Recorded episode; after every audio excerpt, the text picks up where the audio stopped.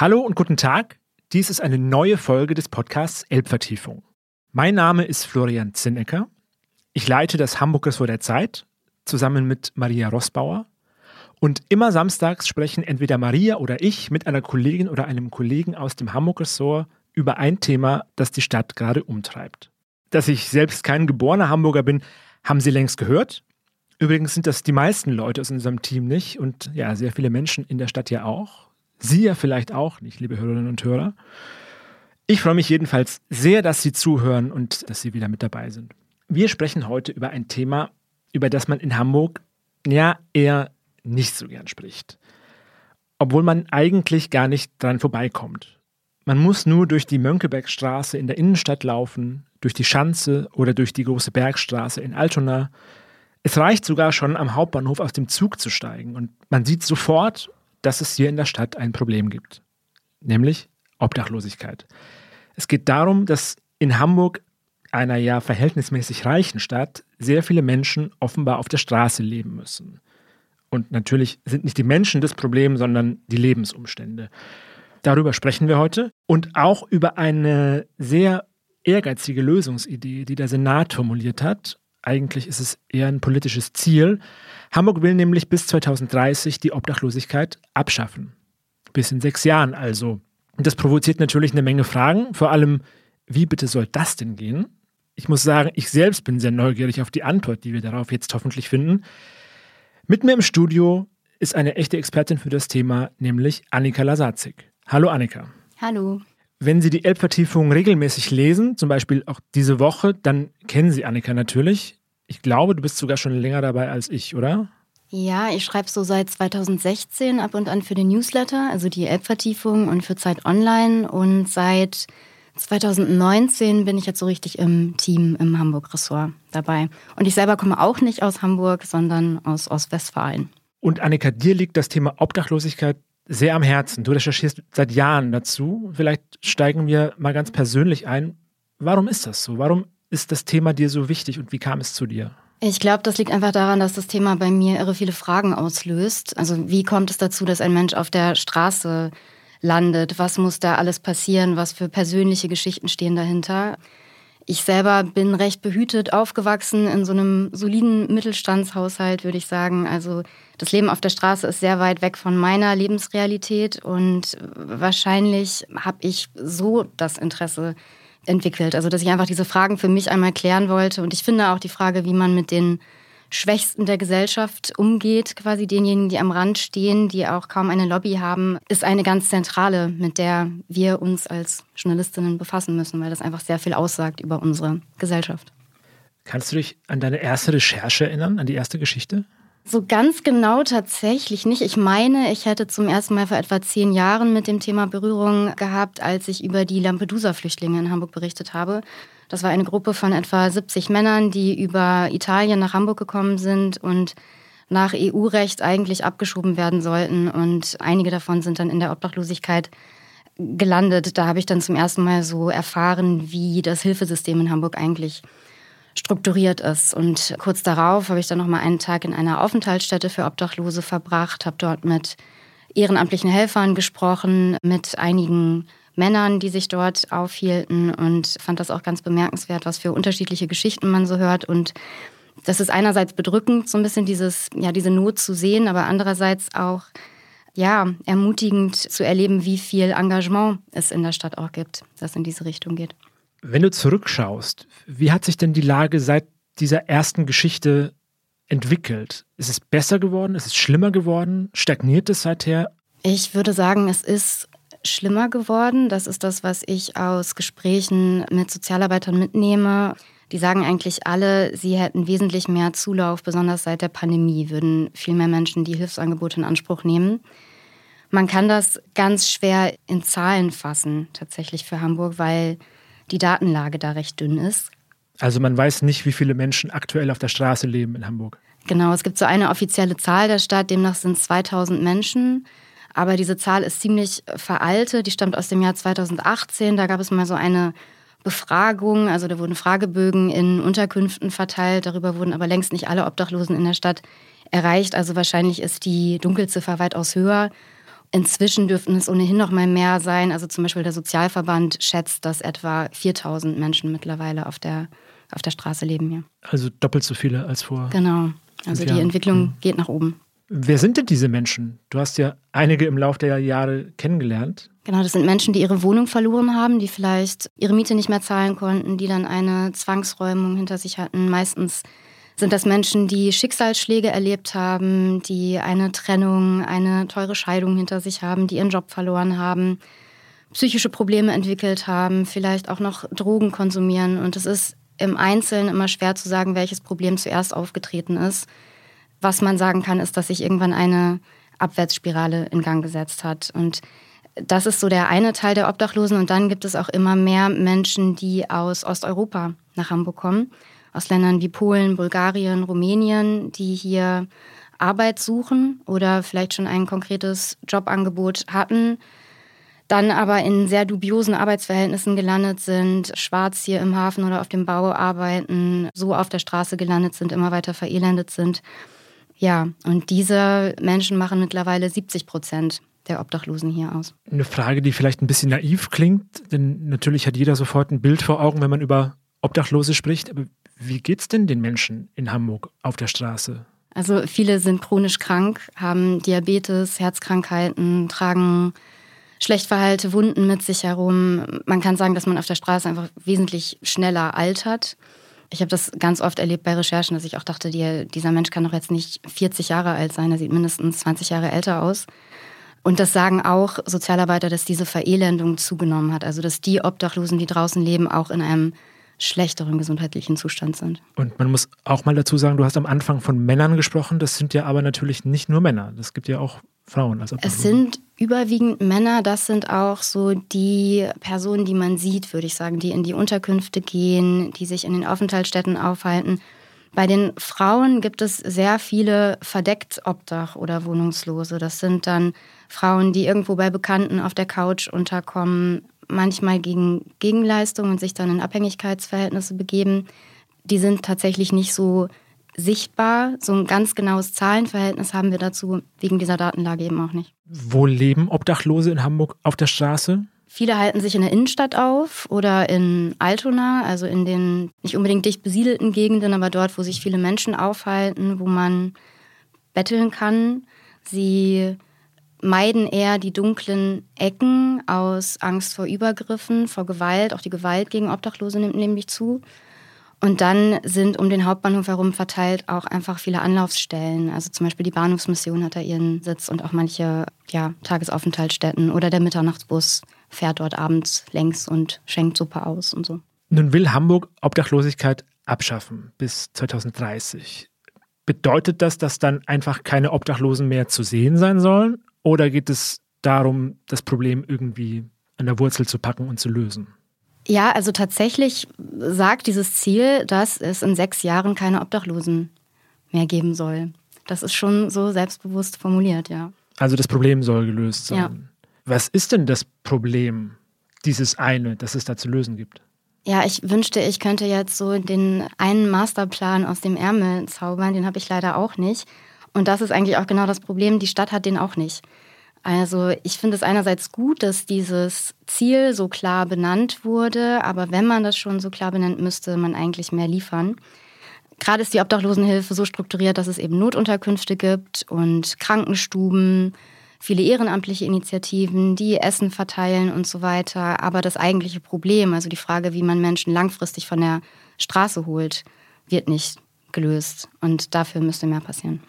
Das heißt, wenn wir uns dieses Projekt Abschaffung der Obdachlosigkeit jetzt wie einen Ladebalken vorstellen, also von 0% bis 100%, wo stehen wir da gerade? Ja, super schwer zu sagen. Ich würde sagen, weit unter 50% auf jeden Fall. Mhm. Vielleicht 30. Warum stehen wir erst bei 30 Prozent? Naja, ich glaube, wenn man wirklich das Problem bei der Wurzel packen möchte, müsste man grundsätzliche Weichenstellungen ändern.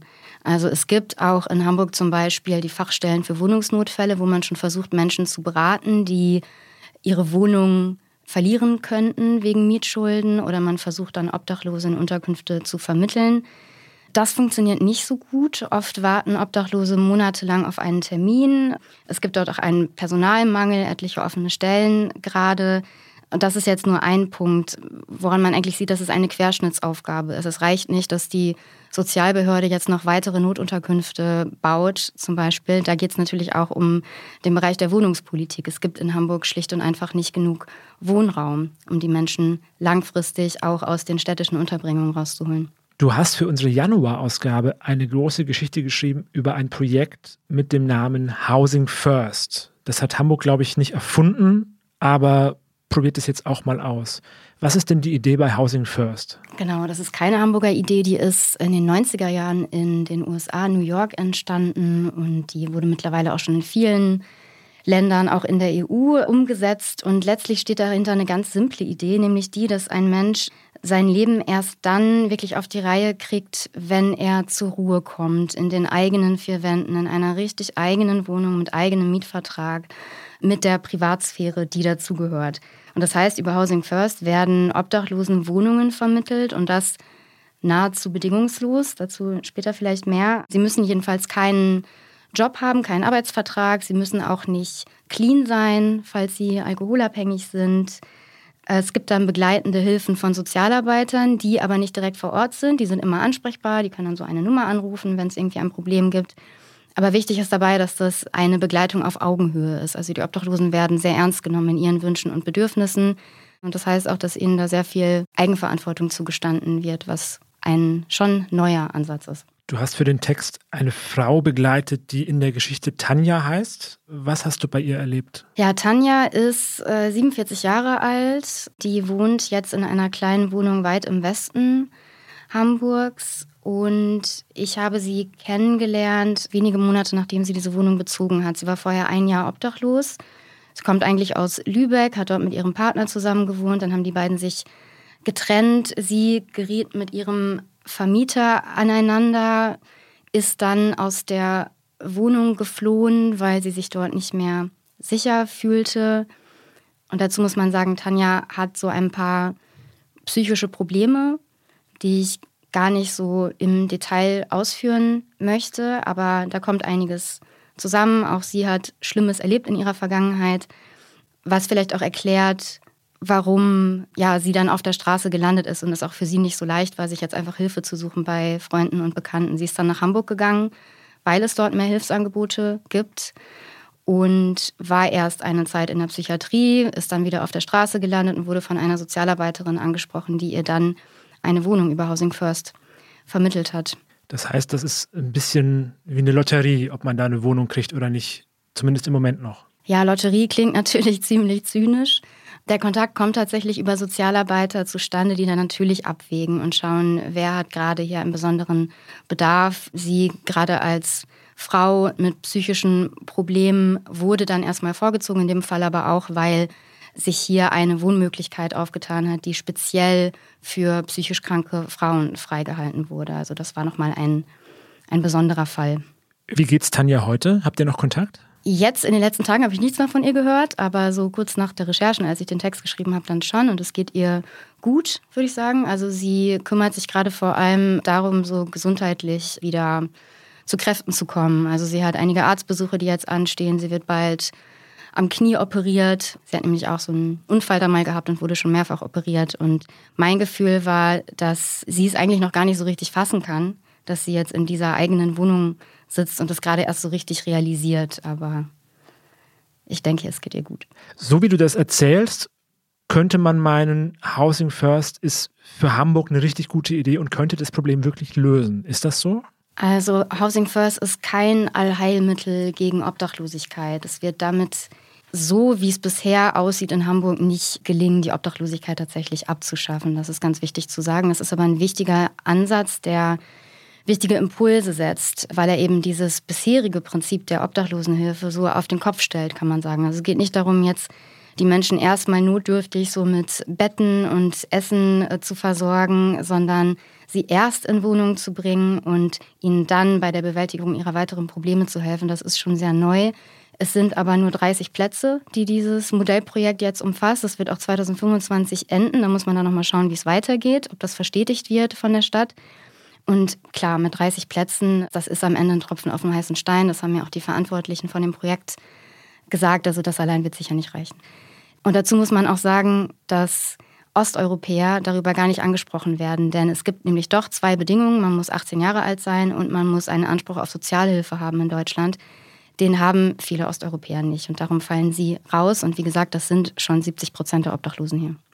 Okay, wenn das nicht die Lösung ist, gibt es denn vielleicht eine andere? Gibt es andere politische Maßnahmen oder Ideen, wie man die Lage verbessern könnte? Also nicht jeder Einzelne, sondern wirklich strukturell. Welche drei Dinge fallen dir ein? Was könnte man jetzt schnell sozusagen veranlassen, um den Menschen auf der Straße wirklich zu helfen? Also jetzt akut in diesen Tagen wäre es angebracht, das Winternotprogramm auch tagsüber zu öffnen. Das Winternotprogramm, das ist ein Erfrierungsschutz im Winter. Da werden zusätzliche Notunterkünfte aufgemacht, die die Menschen aber morgens um halb zehn wieder verlassen müssen. Jetzt gerade haben wir, ich glaube, Minusgrade in Hamburg. Es liegt oh ja. Eis und Schnee auf der Straße und da frage ich mich tatsächlich, was eigentlich dagegen spricht, die Menschen nicht einfach in den Zimmern zu lassen. Darüber hinaus müsste man die Fachstellen für Wohnungsnotfälle stärken, was ich eben schon erwähnt hatte. Da gibt es einen Personalmangel. Gerade Obdachlose müssen sehr lange warten und die Vermittlung in Wohnraum funktioniert nicht so. Es gibt auch nicht genug Tagesaufenthaltsstätten, vor allem nicht genug Duschen auch in der Stadt. Das ist immer wieder ein großes Problem, also wo sich Obdachlose eigentlich waschen können. Das wären jetzt so ein paar Akutmaßnahmen, die wieder darauf abzielen, eher die Not auf der Straße zu lindern. Aber es sind eben noch keine präventiven Maßnahmen. Wie kann man eigentlich Obdachlosigkeit verhindern, was ich eben schon meinte. Wir haben ja in diesem Podcast eine Rubrik, den Hamburg-Hack in der wir ganz konkret herausarbeiten wollen, wie ein besserer Umgang mit dem Problem aussehen kann, über das wir sprechen und wie man die Lage irgendwie meistern kann oder vielleicht sogar, wie man das Problem lösen kann. Darum, liebe Annika, was kann ich denn tun? Also ich als Nicht-Politiker, ich als Normalhamburger, was können unsere Hörerinnen und Hörer tun, um den Menschen auf der Straße jetzt zu helfen? Wichtig finde ich es immer, dass man mit offenen Augen durch die Stadt geht dass man sich einfach umschaut, wer könnte vielleicht Hilfe benötigen. Wenn Sie jetzt jemanden sehen am Straßenrand, der dort liegt, schauen Sie erstmal, atmet die Person noch. Das klingt auch wahnsinnig zynisch, ist aber tatsächlich ganz wichtig, weil manche auch einfach nur schlafen. Es gibt Nummern vom Mitternachtsbus, von der Caritas, der Diakonie, von all den Anlaufstellen, die finden Sie auch online, die Sie dann alarmieren können.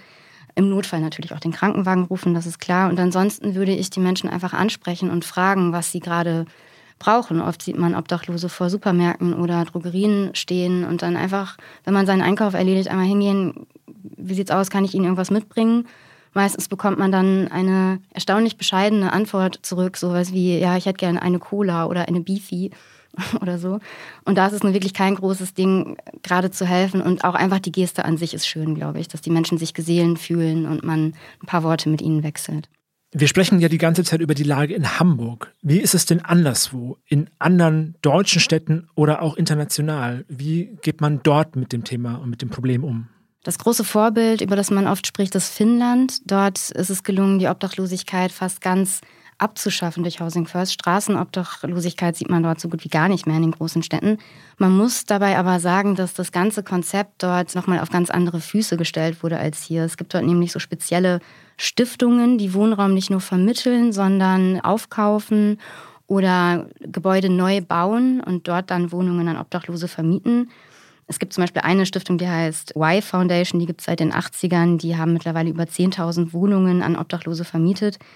Und das zeigt natürlich auch schon, was dann so, ja, das Erfolgsrezept ist. Housing First funktioniert nicht ohne Häuser. Und da landen wir dann wieder bei dieser Frage, wo entstehen denn diese Häuser in Hamburg?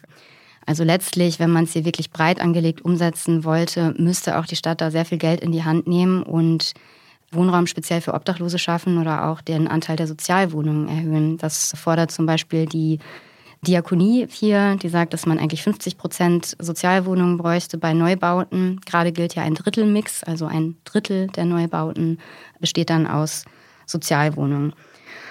Und in Finnland ist es auch deswegen so erfolgreich, weil das sehr früh als ein klares politisches Ziel definiert wurde. Das wurde parteiübergreifend verfolgt über mehrere Legislaturperioden von verschiedenen Parteien. Hier in Hamburg haben wir es jetzt mit einem Modellprojekt des Rot-Grünen Senats zu tun. Da ist dann sowieso eine Frage, wie die Regierung in Zukunft aussieht und ob auch davon vielleicht abhängt, ob es weitergeführt wird. Abschließende Frage. Du hast mit dem Thema seit Jahren zu tun. Was würdest du dir wünschen? Also was mich immer wieder irritiert, ist, dass ich äh, seit Jahren eigentlich die gleichen Ideen und Forderungen höre, so aus der Sozialarbeit. Also diese Idee mit Housing First zum Beispiel ist überhaupt nicht neu. Die ist nun in vielen Städten und Ländern erprobt. Und da wundert es mich, warum man dann hier in Hamburg immer noch auf ein Modellprojekt setzt, das man erstmal evaluieren müsste und dann schaut man, wie es weitergeht. Also mein Gefühl ist, dass die Prozesse da immer noch sehr, sehr langsam sind und auch die Behörden etwas langsam arbeiten. Das war's für heute und für diese Woche.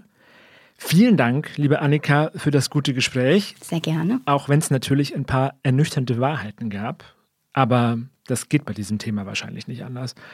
Danke an die Kolleginnen und Kollegen von Zeit Online und von Pool Artists für den guten Ton. Ihnen vielen Dank fürs Zuhören, liebe Hörerinnen und Hörer. Schreiben Sie uns gerne, wenn Sie mögen. Wir haben auf die ersten beiden Podcast-Folgen Wäschekörbeweise Post bekommen. Machen Sie gerne weiter so. Unsere E-Mail-Adresse lautet hamburg.zeit.de. Abonnieren Sie den Podcast gern auf der Plattform Ihrer Wahl. Abonnieren Sie sehr gerne auch die Elbvertiefung als Newsletter, wenn Sie mögen. Das geht unter zeit.de slash Elbvertiefung. Dann bekommen Sie jede neue Podcast-Folge auch Samstagmorgens direkt ins Postfach geliefert. Nächste Woche spricht meine Kollegin Maria dann mit einem anderen Gast über ein anderes Thema. Und äh, wir hören uns übernächste Woche wieder, wenn Sie mögen. Ich jedenfalls freue mich darauf schon sehr. Einen schönen Tag, schönes Wochenende, machen Sie es gut. Tschüss.